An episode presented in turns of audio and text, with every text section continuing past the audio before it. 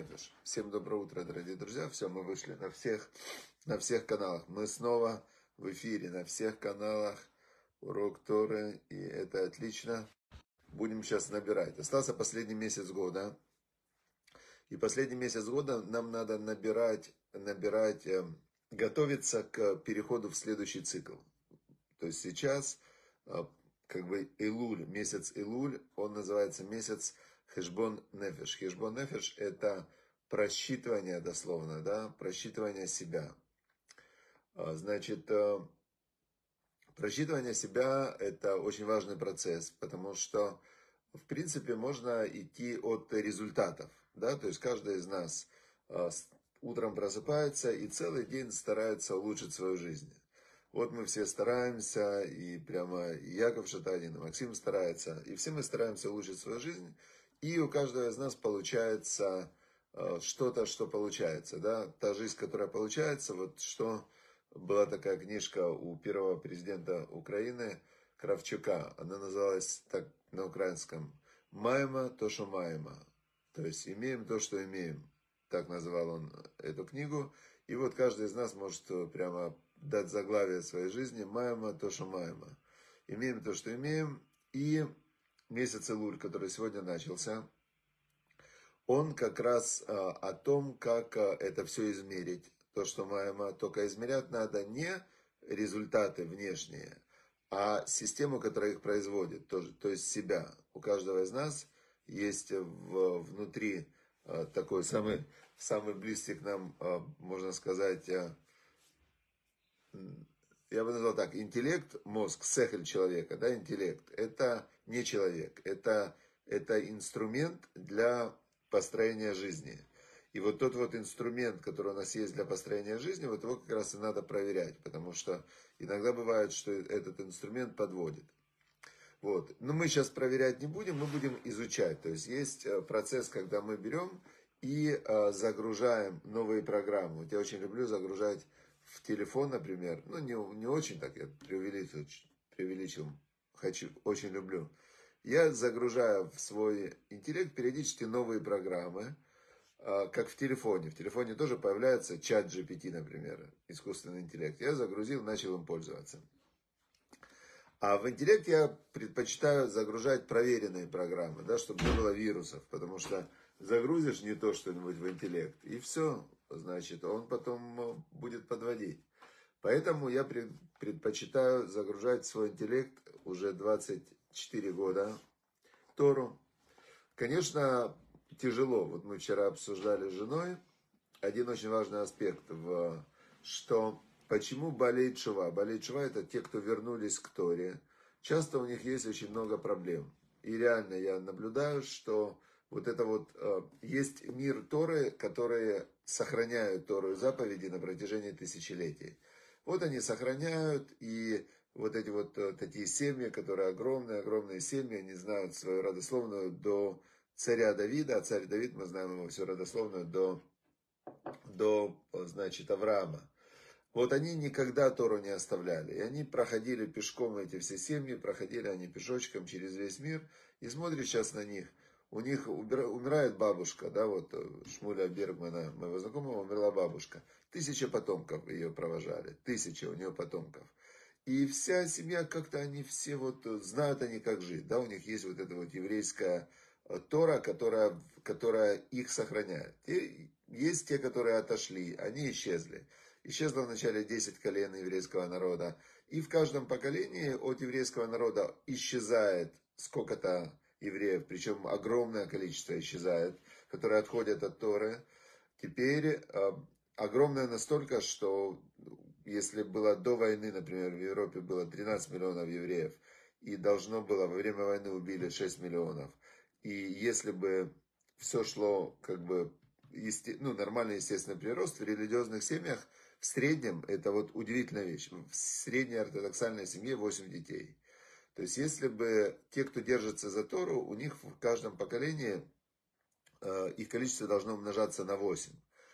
А теперь получается, ну на сегодня в мире сколько евреев? 15 миллионов, то есть столько же, сколько было. Значит, сколько, можно сказать, отошедших от Торы, от Торы исчезло евреев.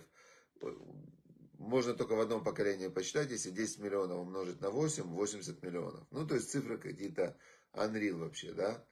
То есть, что мы отсюда видим? Что Тора, она сохраняет. Те, кто сохраняют Тору, они живут. Те, кто отходят от Тора, они исчезают. Теперь, но есть те, кто возвращается к Торе, как я. И вот э, я вернулся к Торе, моя семья не была религиозная. А, значит, есть те, кто примыкают к Торе, проходят диюр, становятся евреями. Таких очень много. В нашем поколении особенно очень много, которые прямо удивительно полные синагоги тех, кто хотят э, стать евреями. То ли это у них вернулось, э, есть, они евреи генетические. Был такой случай, у нас был один из учеников, который прямо ему так было интересно вообще. Он уроки Торы несколько лет не пропускал, все. Потом пошел, сдал генетический анализ, оказалось, что он еврей. Бывают такие ситуации. Бывают ситуации, что душа человека, она жаждет профессионально присоединиться ко Всевышнему, не любительстве. Я люблю Бога, помолился, спасибо, и все. Этого тоже достаточно, это шикарно. Но есть те, кто хотят прям профессионально 613 заповедей, учить Тору целыми днями, все. И они, значит, присоединяются. И вот мы вчера обсуждали, это то, с чего я начал, что у многих присоединившихся к Торе есть, а, начинаются огромные-огромные проблемы. Проблемы, которые прямо я встречаю от этих людей, они говорят, ну вообще, ну что ж такое? Вот так, почему? Тора – это знание. Это некое знание о том, как, как работает мир, как соединиться с Богом и как в этом мире жить. Это знание, оно в книгах, его можно выучить. Но человек, он состоит из тела и из эмоции, которые сильнее, чем знания. Да? Эмоции просто срывают человеку иногда голову. Гнев, особенно яркие эмоции, гнев и так далее. И когда у человека эмоция, она сильнее, чем знание, а есть то, что называется в иудаизме медот, качество. Медот – это устоявшиеся эмоции. Например, человек, который там веселиться может каждый. Прям накатило веселье – это состояние, которое накатывает. А есть веселый человек. Тот, кто большую часть времени он находится в состоянии веселья, у него появляется качество быть веселым. Человек э, любой может сделать добро. Да, он сделал доброе дело, у него проснулось, какое-то его накатило, какое-то его там вот такое вот добро, да, такое хесед, милосердие. Бывает, с каждым бывает. Но есть люди, которые в этом состоянии находятся постоянно. И так далее. То есть мы видим, что любое, любая эмоция, если она долгое время присутствует в человеке, она превращается в его качество характера.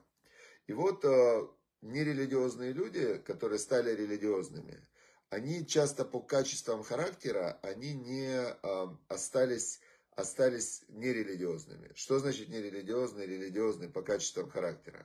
Тора нам говорит, нужно быть добрым, нужно быть милосердным, нужно быть э, сострадающим, нужно быть, есть такое качество, это удивительная вещь.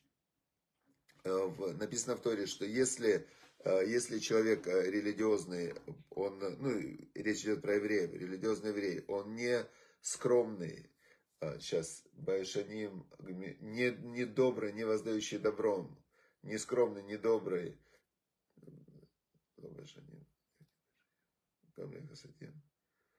и третье, я не помню, выскочило меня. Прям это такое есть вот выражение. Нужно проверить, или он вообще еврей. То есть не то, что даже проверить религиозно или нет, а вообще проверить, кто он. То есть качества, они важнее всего. А изменить качество, сказал нам Раби Строиль Салантер, что для того, чтобы изменить одно качество, сложнее, чем выучить весь Талмуд. Человек может интеллектуально запомнить очень огромный объем информации, но изменить качество, то есть привычное эмоциональное состояние и привычное э, качество характера, это огромная задача. И когда Тора, интеллект, да, знание ложится на неправильные качества характера, и божественный свет через Тору начинает светить, то он высвечивает сразу же какие-то болевые-болевые места. Вот у меня прич на носу вскочил, да? Почему? Это не просто прич на носу, это, это из-за там, перелетов, стресса, усталости и так далее, в организме что-то что изменилось. И бах, оно вылезло, вот такая вот у меня, видите, красный нос. Это я не стал алкоголиком, не начал пить много. это в меня никто не влюбился, как бывают такие предположения, знаете, почему пришла на суд, кто-то влюбился. Это внутри что-то произошло. Теперь медот, качество, быть добрым, хорошим, скромным, а, не вступать ни конфликтом, это, это основа, на которой ложится Тора. И если этой основы нет, а Тора появляется, то это вызывает внутри разные-разные такие сбои. И как раз вот сегодня мы об этом узнаем в 17 главе Мишлей. Мы узнаем, э, откуда эти сбои берутся. Первое, вот смотрите. Говорит царь Соломон в 17 главе, сегодня 17 число, мы изучаем 17 главу Мишлей, значит, и говорит царь Соломон в первом же отрывке. Он говорит так. То в пад харыва вешалва ба, мибайт малезев херив. Значит, лучше хлеб, сухой хлеб, да, корочка хлеба, и шалва вместе с ним, и вместе с ним мир такой. Шалва это мир, благоденствие, спокойствие, такое вот умиротворенное внутреннее состояние сознания, которое наступает действительно, когда есть мир, нет ни с кем конфликтов, и ты и с собой нет конфликтов, и тебе ничего там не... Ты в балансе, в, разно... в равновесии. Это называется шалва состояние. И обычно люди считают, что благоденствие наступит, когда у меня будет достаточно денег там и так далее. И они борются за, за какой-то успех для того, чтобы ощутить состояние баланса. И это очень странная концепция, идея, потому что чем больше человек гонится за достижениями, тем больше он разбалансирует свою жизнь. А наоборот, шалва наступает, когда ты можешь убрать все свои стремления, устремления, там, желания э, и так далее. И в этот момент тебе очень легко достигнуть баланса и равновесия. Говорит царь Соломон, лучше для человека э, есть питаться сухим хлебом, да, корочка хлеба, и чтобы была у него в доме шалва, спокойствие, Мибейт Малезев Хериф, чем дом полный э, жертв ссоры. Значит, вот, например, человек выиграл, у него он судится за, с кем-то он судится за что-то. Вот у него суды, и он по суду выиграл, да, отсудил, там, э, судился, там, иногда мужи с женами судятся, иногда судятся, вот семь судов было у Анджелины Джоули и этого Брэд Питта, да, семь судов, вот они судились, судились, Э, все там, до этого же не любили друг друга, детей у этих усыновляли, да, своих детей рожали. А потом они поссорились, потому что он к детям плохо относился. И потом семь судов. То есть э, это война. Теперь кто выиграл в этой войне? Никто не выиграл. Но, наверное, после суда, значит, приносили жертвы, вот эти вот благодарственные жертвы, когда выигрывали, например, в суде, в войне, в конфликте. А, значит, чтобы был мир, чтобы быстрее война закончилась, чтобы все вернулись с войны здоровыми, и чтобы закончилась эта война, которая, ну, вообще любая война, это страшно, это смерть, это, и это реализация амбиций обычно тех людей, которые, которые не народа, не те, которые умирают, те, которые умирают, не хотели, да. И вот здесь Давид правильно говорит, выиграли в суде адвокаты. Семь судов они потратили на суды миллионы, миллионы, миллионы долларов. И тот, кто выигрывает в суде, он, он думает, что он выиграл. У меня есть один друг, очень известный адвокат международного уровня, который, который вообще ну, невероятно гений. Вот он гениальный адвокат. Я ему говорю, слушай, тебе, ну, он со мной советовался, чем заниматься. И он все время хочет уйти из этой адвокатской э, история. Я ему говорю, ну слушай, ты всю жизнь строил карьеру, тебя знают, у тебя такой... Э, он говорит, ты понимаешь, у меня каждый выигранный суд это плюс один враг. Причем враг такого уровня, который ну, он э, не забудет и не оставит. И действительно интересно, что сейчас у него дикие совершенно неприятности, потому что любая выигранная война есть э, проигравшая сторона, которая ненавидит. Выиграть в войне невозможно можно только на какое-то время установить э, там победу, потому что вторая сторона постоянно будет стараться вернуть обратно. И поэтому война бессмысленна сама по себе, да, то есть война, она, это самое страшное, что только может быть. Выиграть в войне, к сожалению, невозможно. Ну как, есть, с другой стороны вы скажете, а как же, если на человека нападают, он же должен защищать свою жизнь. Он должен защищать свою жизнь, это безусловно. Но вопрос э, защита жизни э, ценой своей жизни, Тора нам говорит, лучше отдать. Э, интересно, что был такой известнейший случай, когда одного главу поколения, его звали Раби Мэр из Ротенберга, его захватил в плен, а, это было в Германии лет, по-моему, он жил около 500, может, лет назад, плюс-минус. Значит, и Ромер из Ротенберга его захватил вот этот вот князь города, в котором он жил, немецкого, и потребовал выкуп. Он был глава вообще тогда, самый главный раввин еврейского мира. И, конечно, начали собирать деньги, чтобы его выкупить. И он, сидя в тюрьме, он издал постановление, он запретил себя выкупать. Он сказал, что так мы будем провоцировать вот этих вот, ну, всех князей, для того, чтобы они а, воровали раввинов и евреев, и забирали в плен и так далее. Он сказал, есть цена, за которую можно выкупать, и она не отличается абсолютно от какого-то уровня, значит, э, за эту цену можно выкупать, больше этой цены нельзя. Там есть интересное исключение. Знаете, какое есть исключение в этом законе? Он сам же постановил, что если у человека есть деньги, свои личные деньги, то он может себя выкупить хоть за все деньги. То есть его никто не может ему устанавливать эту цену. То есть это его деньги, он заработал, и он может эти деньги дать. Но если община собирает, все собирают, больше установленной цены нельзя. Вот, хорошо. Значит, давайте еще раз э, вернемся к этому отрывку. То в пад харава шалваба, то есть шалва, мир, это важнее всего, материального успеха, каких-то личных амбиций и так далее. То есть самое главное это мир, мир в душе, мир в семье, мир вокруг, потому что, потому что если есть, есть достижение ценой ссоры, конфликта, войны и так далее – то это сложно назвать достижением. В душе оно не будет достижением. Дальше э, третий отрывок нам объясняет, почему все-таки Всевышний дает неприятности. Э, вообще вот происходит вот этот процесс, э, когда ты вроде идешь к Всевышнему, учишь Тору, молишься, начинаешь что-то соблюдать, и, и появляются проблемы иногда еще больше, чем были до этого. Говорит царь Соломон так. Мацреф ля кесов. Есть специальная печка, в которой плавили серебро. Выкур ли заав.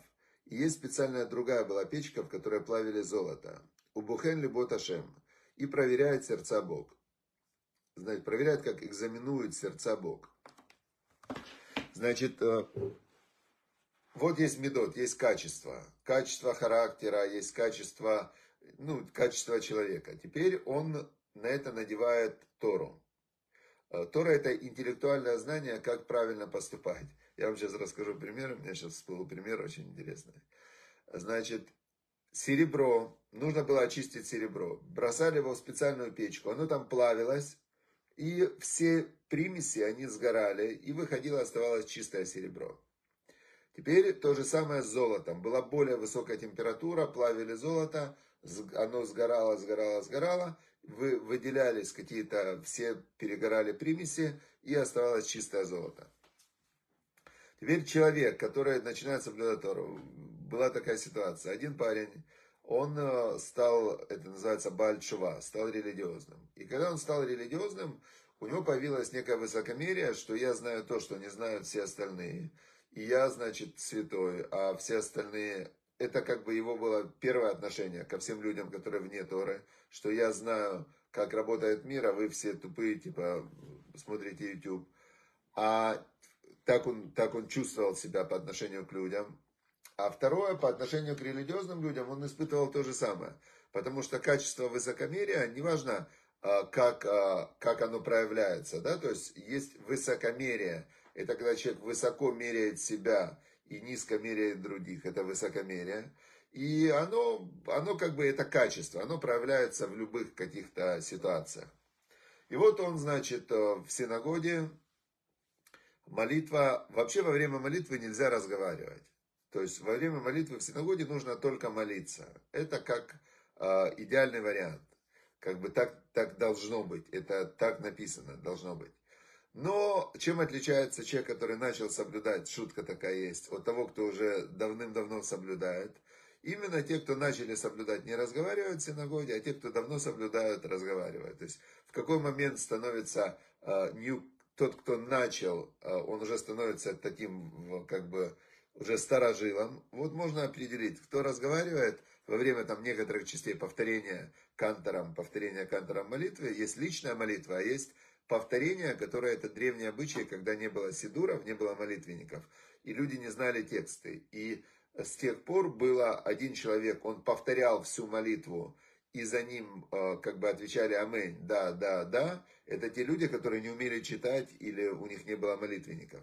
А сейчас каждый молится самостоятельно, и есть молитвенник, ты молишься сам, а потом осталось, это как бы, это остался этот обычай, тысячу лет назад его ввели, что есть кантор, который, который повторяет молитву, и все отвечают «Аминь».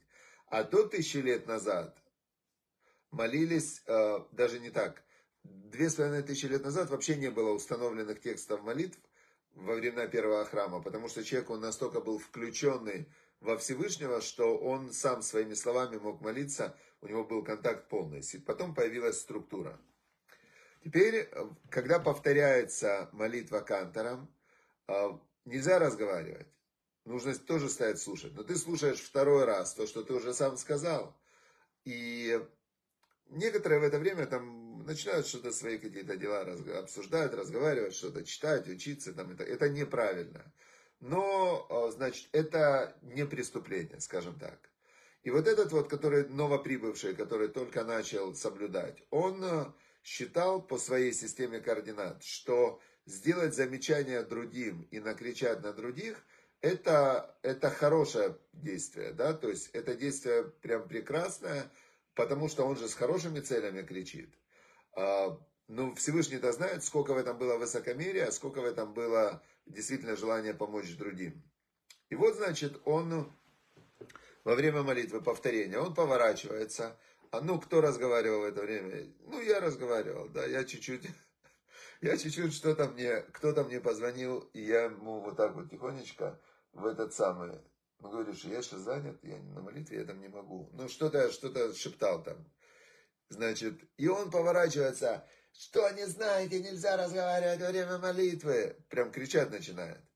Я, я бы промолчал бы в такой ситуации. Ну, то есть, потому что, а смысл ругаться, если, если, ну, промолчать, так это же включает в себя и нельзя кричать на другого, чтобы он не разговаривал, да.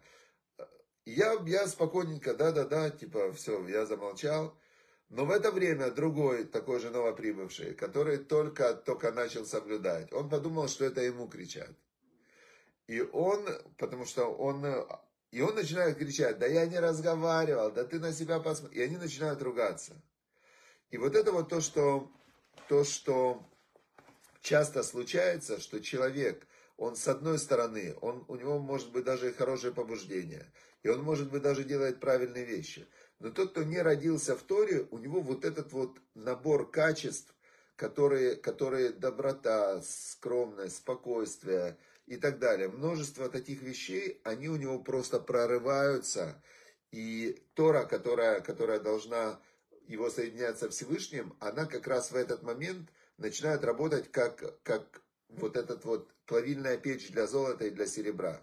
То есть в, она начинает его исправлять. И все неприятности, которые с ним начинают происходить, они для того, чтобы убрать, убрать его вот эти вот э, примеси изнутри в плохие качества. Понятно. Теперь, и давайте закончим сегодня, видите, закончим мы очень хорошим, э, давайте закончим чем-то таким позитивным сейчас. Позитивным, позитивным. Так. Сейчас, секундочку. Вот, 22 отрывок. 22 отрывок 17 главы. Лев Самеах и Тавгеа. Значит, радостное сердце, Етивга, оно дает добро телу. В руах нека и дух унылый, ты ябеш гером, иссушает кость, иссушает тело, иссушает кости. Значит, э, говорит нам царь Соломон такую вещь. Он говорит, быть веселым, добрым и внутри шалва, э, шалва это мир. Это не только, это не только важно само по себе.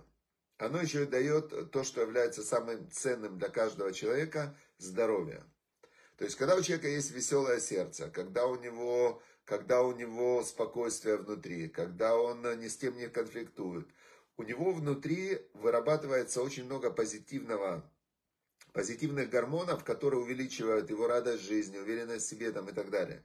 То есть тело, оно является отражением того, что происходит в, у человека в душе, в сердце. И поэтому очень важно такой же акцент как на соблюдение заповедей, изучение Торы, делать на состояние, внутреннее состояние. И прямо очень сильно поставить себе, может быть, целью, может быть, э, приоритетом. Вот это вот внутреннее, спокойное, веселое, радостное состояние, которое достигается через благодарность Всевышнему, когда мы благодарим, когда мы видим позитивное, когда мы помогаем людям, когда мы делаем действия, соответствующие вот этому позитивному состоянию, то что получается? Получается, что улучшается здоровье. Если улучшается здоровье, есть больше энергии. Больше энергии лучше жить. И даже тогда корочка хлеба дает человеку больше радости, у него все есть, чем, э, чем заколотые жертвы, там какие-то быти и так далее, но через конфликт. Вот это то, что сегодня мы изучили из притчи царя Соломона. С завтрашнего дня, с Божьей помощью, начнем, а, начнем уже добавлять недельную главу опять. Но сейчас мы очень хорошо получили Мишли. Значит, сейчас доступ открыт всем. Мы открыли, есть у нас бот в Телеграме, где можно изучать полностью текст Мишли с комментариями. Вся эта книга есть в Телеграме. Поэтому вот э, зайдите, пожалуйста, в Телеграм-канал, э, присоединяйтесь к этому боту и повторите каждый отрывок, можно комментарий к каждому отрывку, можно послать этот отрывок, который вы изучали друзьям. Можно заказать книги. Сейчас все больше и больше у нас появляется мест, где можно заказать эту книгу. Можно помочь в распространении Мишли. Это лучшая система мышления, которая проверена, знаете, пишут на магазине, основана, когда основана. Это основано 3000 лет назад. Царь Самон мудрейший из людей. Все, друзья, удачи, успехов, всем, чтобы был хороший, хороший день, чтобы была шалва. Шалва это благоденствие, мир, шалом в душе, шалом вокруг, и чтобы наступил уже наконец-то шалом в мире, чтобы закончилась война, чтобы все вернулись домой, начали работать, жениться, рожать детей, растить хлеб, продавать хлеб, и чтобы все были довольны и счастливы. Все, всем удачи, успехов, и чтобы Всевышний услышал ваши молитвы и выполнил их для вас, для вашего добра. Все, счастливо, до завтра.